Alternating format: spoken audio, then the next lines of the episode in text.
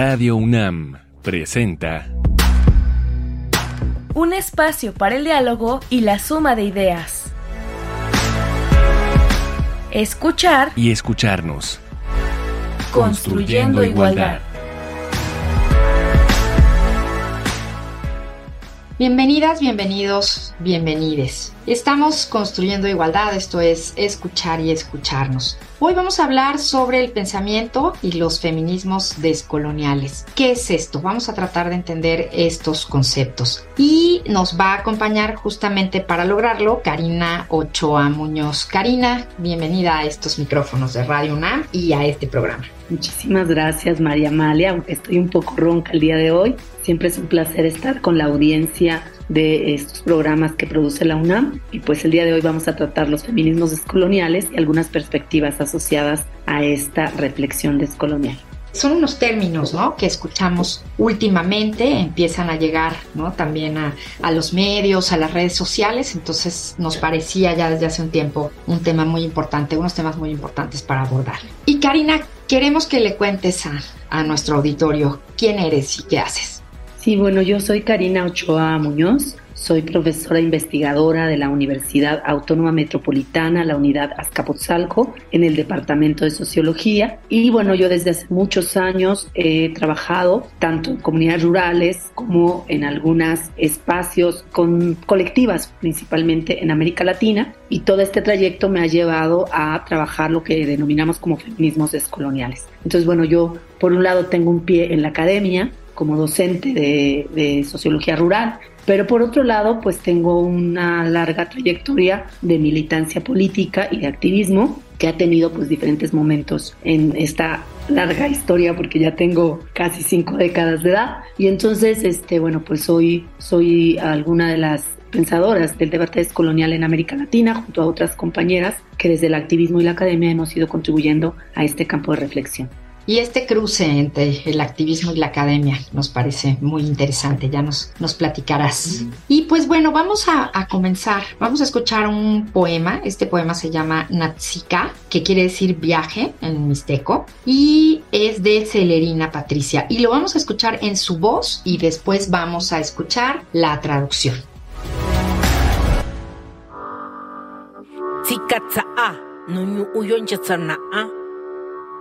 Nunsinzika kwenatsanu ndatsi chiso. Nunikanjitsi kweyo savi takua makuwi. Rayo ingayo tsikwetu inundo o. Tu'un tsavi ñandakanitsi ñandaku ino. Tu'un ñatsa'a chi takua ndakio ichi. Kwetu'un ñakunu ino randakasianungo tu'un ñasa'a yivi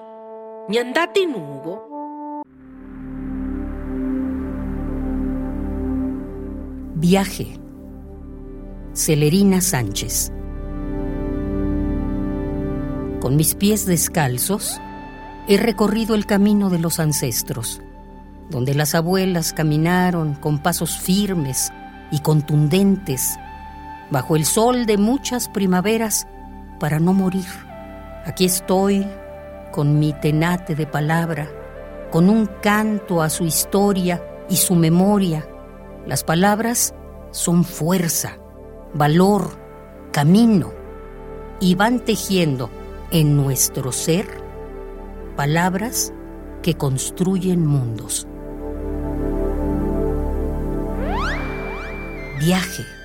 Celerina Sánchez, 2013.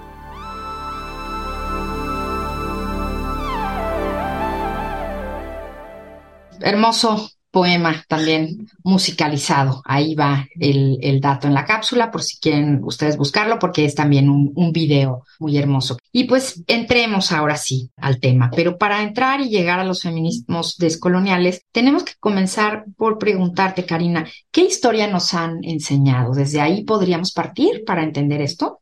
Sí, bueno, el debate descolonial tiene muchas eh, reflexiones en diferentes campos de la vida, en lo político, en lo social, en lo cultural, en lo histórico, por supuesto. Y dentro del campo de la historia, el, el, pensamiento descolonial ha señalado que la mirada, la narrativa que se ha construido en torno a la historia es una narrativa que tiene su centralidad en la historia de Occidente, es decir, en la historia de Europa. Y quizá pues los las les radioescuchas entenderán esto porque cuando vamos a la primaria o a la secundaria, pues la historia que nos cuentan es la historia de Europa, lo que llaman historia universal, casi siempre se concentra en la historia de Europa. Entonces nos hablan de la Edad Media, nos hablan del proceso de configuración de la modernidad vista desde Europa, qué pasa con Inglaterra, cómo se las revoluciones industriales, la Revolución Francesa, eh, los derechos de la vindicación de los hombres, en fin, la historia universal es una historia que se concentra en la historia particular de Europa y en el mejor de los casos, cuando nos hablan de la antigüedad, pues nos hablan de los griegos, pero siempre considerando la producción de la historia griega asociada con Europa, cuando los hechos, el desarrollo, digamos, del mundo griego no se da en los territorios de lo que hoy conocemos como la Europa central, se da en territorios que estamos más cercanos pues al Mediterráneo, incluso a lo que hoy conocemos como el Medio Oriente, ¿no? Parte del Medio Oriente. Entonces,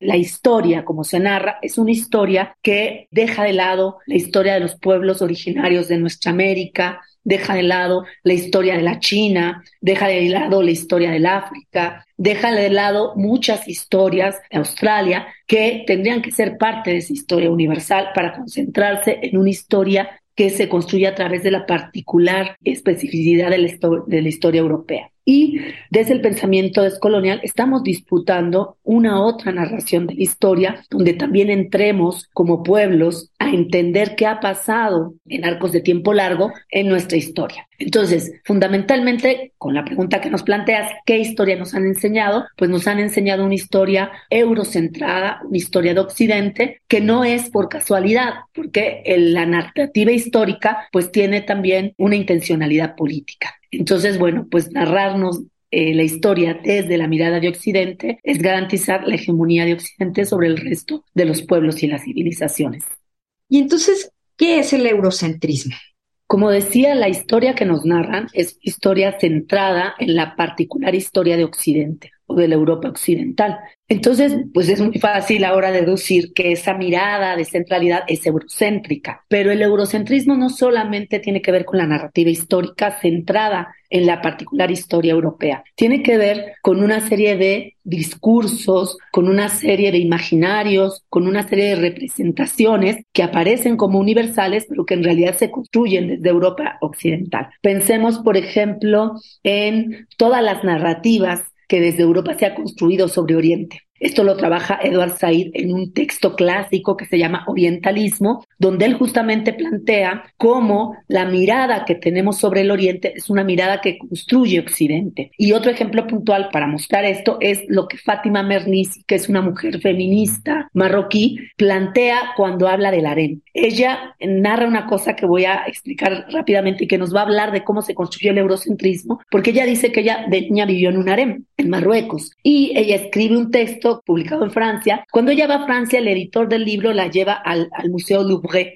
a una sala donde los grandes pintores del siglo XVIII plantean pues la imagen de estas mujeres semidesnudas, con velos, tocando algunos instrumentos exóticos y casi todas esas pinturas del siglo XVIII son pinturas que están representando a las mujeres dentro del harem. Y entonces Fátima Mernissi se escandaliza porque dice, bueno, yo viví en un harem y nunca había mujeres semidesnudas tocando instrumentos este, exóticos, ¿no? Entonces ella hace una investigación muy interesante sobre las mujeres en el harem a partir de ese impacto. Y lo digo porque la mirada que se construye y que nosotras reproducimos, por ejemplo, desde América Latina, del harem, es la mirada que Occidente, a través del cine, la literatura, la pintura, pero no solamente eso, los ejércitos, la administración colonial se construye sobre un otro, que en este caso es Oriente. El eurocentrismo se muestra en esas miradas que se construyen sobre las otredades que no son Occidente. Y entonces, ahora sí, después de estas definiciones,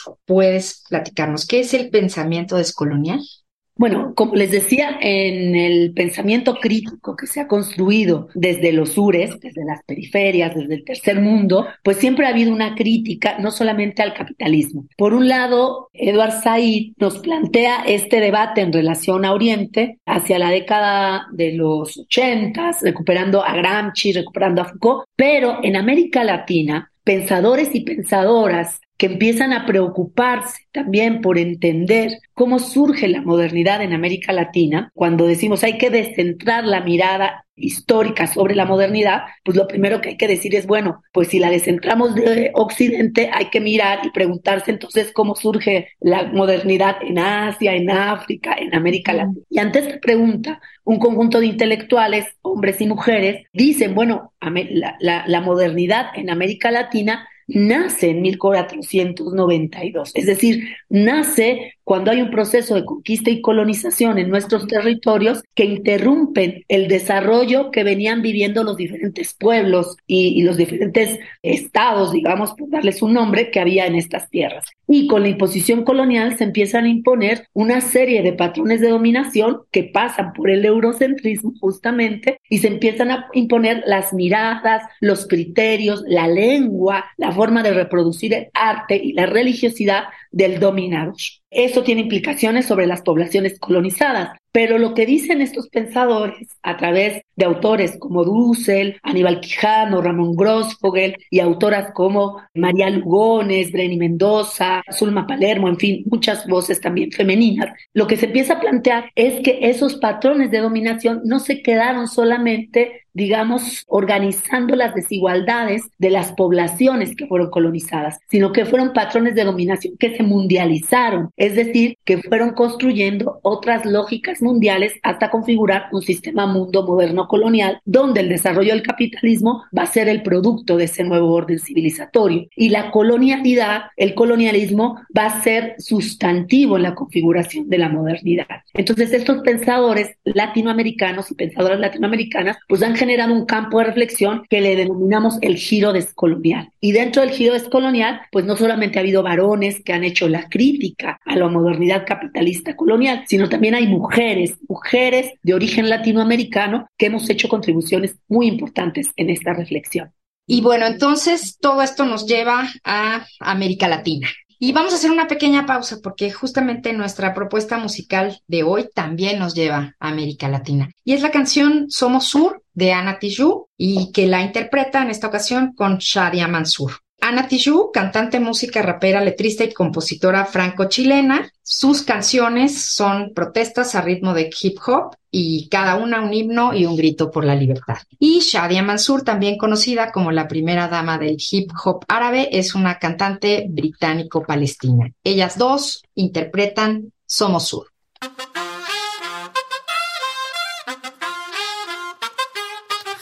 Nos dices que debemos sentarnos, pero las ideas solo pueden levantarnos, caminar, recorrer, no rendirse ni retroceder, ver, aprender como esponja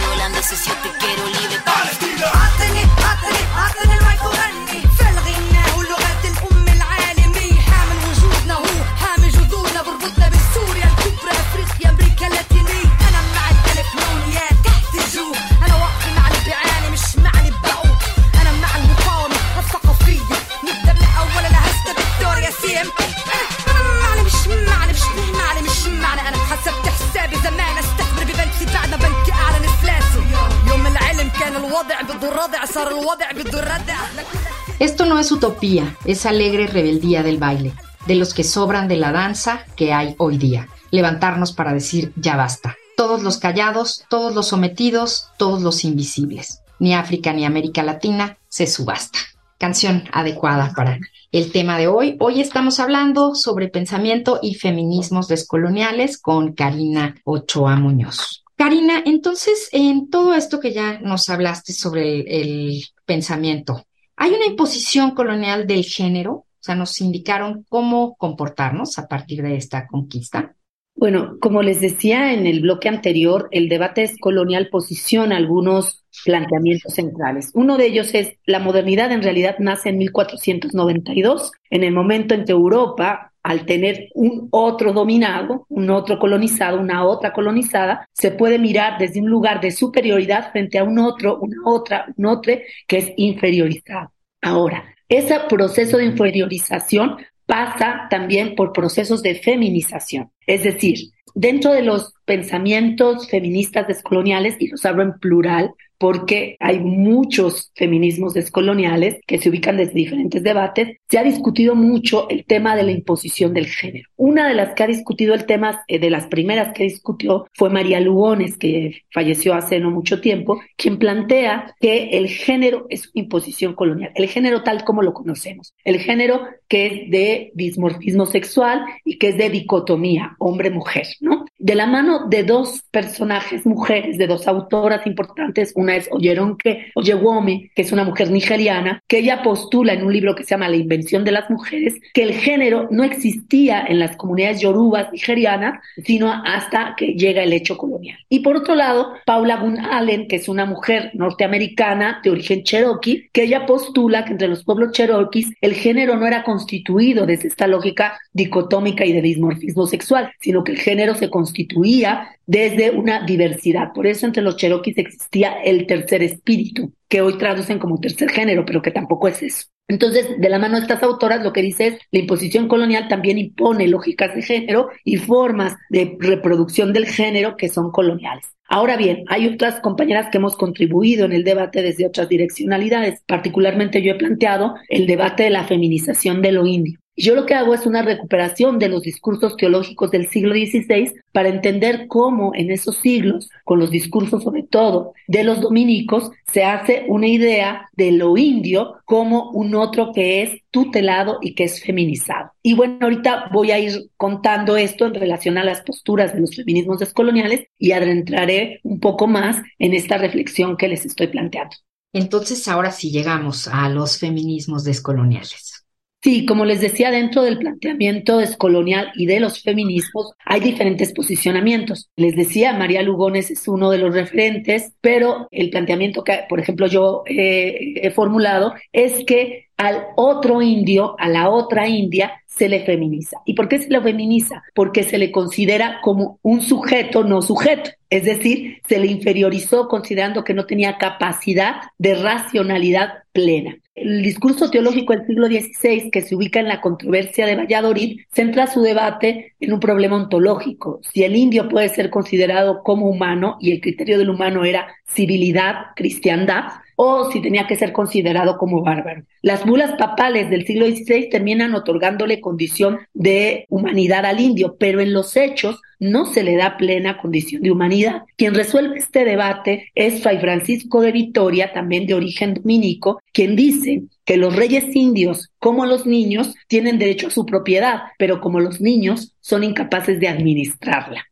y entonces requieren de una persona mayor en virtud, un adulto, para administrar sus bienes. Y esto justifica que los europeos colonizadores se pongan en el lugar del tutelaje dentro de, la posición frente al indio y entonces se asemeja al indio con un infante. Pero yo lo que planteo es que ese tutelaje no es de infantilización del indio, porque el tutelaje del infante tarde o temprano termina. Ya han pasado más de 500 años y los pueblos que fuimos colonizados seguimos siendo tutelados por los poderes centrales de Estados Unidos y Europa, porque nos siguen viendo ahora ya no como bárbaros, sino como subdesarrollados o en vías de desarrollo. O sea, se han cambiado las narrativas, pero al final nos siguen viendo en un lugar de no plena humanidad y en un lugar de no pleno ejercicio político. Entonces, ese tutelaje se parece mucho más al tutelaje que los hombres tienen sobre las mujeres, porque es un tutelaje perpetuo que además hereda, se hereda de padre a esposos. Y además porque el otro cercano de los colonizadores eran las mujeres en la Europa de la cristiandad. Muchos de los dispositivos que se utilizaron para garantizar la dominación patriarcal de la cristiandad sobre las mujeres luego fueron traídos a América pero ahora no se aplicó solo a cuerpos femeninos, sino se aplicó a poblaciones enteras, es decir, a hombres también y a mujeres, por lo cual el marcaje de género no podía ser el único marcaje. Ahora ese marcaje tenía que transfigurarse en términos del marcaje de raza, para que también incorporara a los hombres indios. Y entonces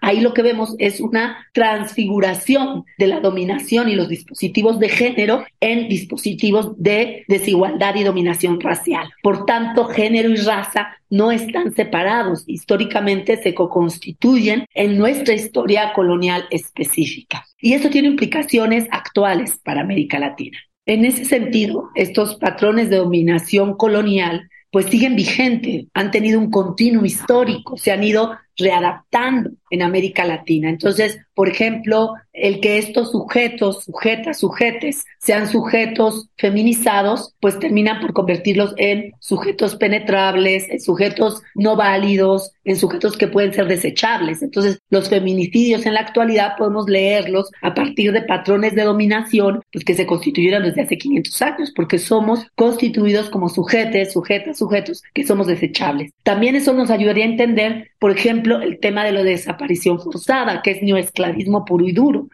O sea, el narco que opera como un paraestado de manera paraestatal, pues termina haciendo esclavismo, secuestrando, como lo hicieron con las poblaciones negras de África, a personas que van a hacer trabajos forzados y que terminan en manos de un sector del crimen que opera como si fuera un Estado. Bueno, esto lo podemos ver como, o sea, con estos ejemplos podemos ver cómo el debate colonial es vigente, no es algo del pasado, es algo que nos ayuda a entender cómo esos patrones se actualizan y operan bajo otras formas, pero el fondo es el mismo. Es que nosotras y nosotras y nosotros desde hace más de 500 años fuimos constituidos como no sujetos plenos, en el mejor de los casos como objetos, productores de objetos, como sujetos feminizados. Feminizados en el sentido de ser sujetos penetrables, desechables, dominables, etcétera. Ahora bien, este no es el único debate de los feminismos descoloniales en Aria Yala o América Latina. Hay diferentes debates y diferentes posturas que pues han llevado a que hablemos justamente de feminismos en plural. Por ejemplo, el tema del racismo es un tema que han debatido pensadoras latinoamericanas como Chicuriel, que es una mujer afrodominicana que vive en Colombia, que ha debatido el tema del colonialismo y el racismo asociado al tema también de las mujeres y de la normativa normativa de la heteronormatividad obligada, pues, ¿no? Y bueno, Ochi hace una reflexión interesante, también evidenciando cómo desde el pensamiento negro afroamericano se ha construido una noción del sujeto mujer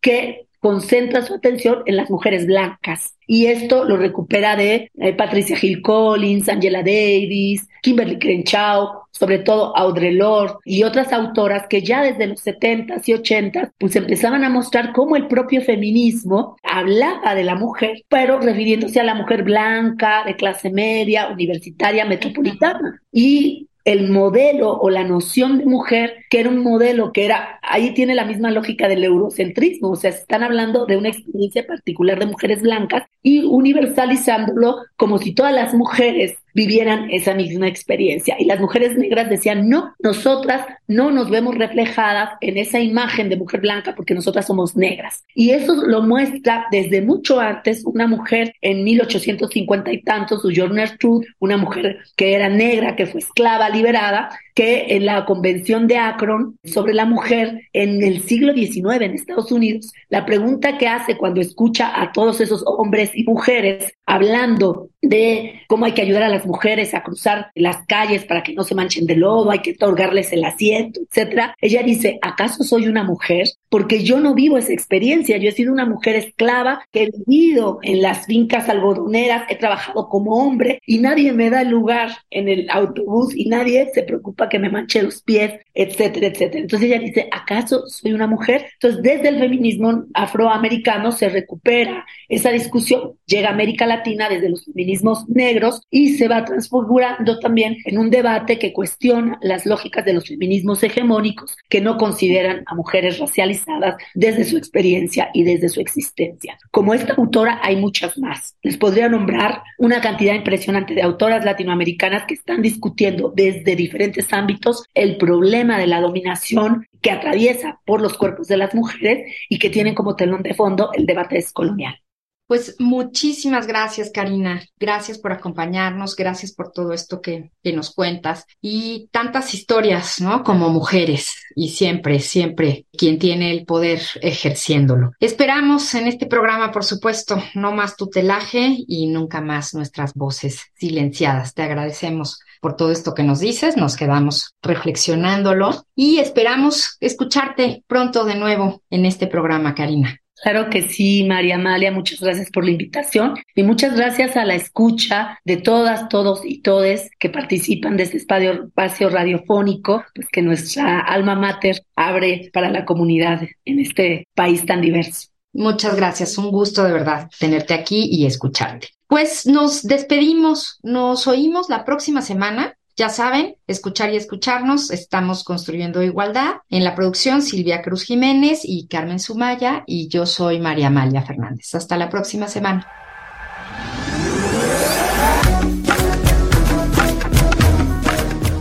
Palabrascopio.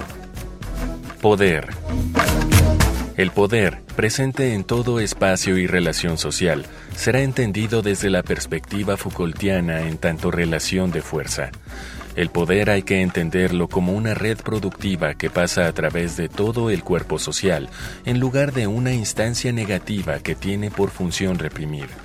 Tanto la persona dominada como la dominadora poseen poderes y el mismo puede ser de distinta naturaleza, emocional, material o espacial tomado del artículo Relaciones de Poder, leyendo a Foucault desde la perspectiva de género, de Nancy Piedra Guillén, en la revista de Ciencias Sociales de la Universidad de Costa Rica.